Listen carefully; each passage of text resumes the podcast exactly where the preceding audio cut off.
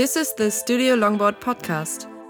At this podcast, we talk about skate communities, the different styles of skating, like skateboarding, downhill and freeride, longboard dancing, and all others.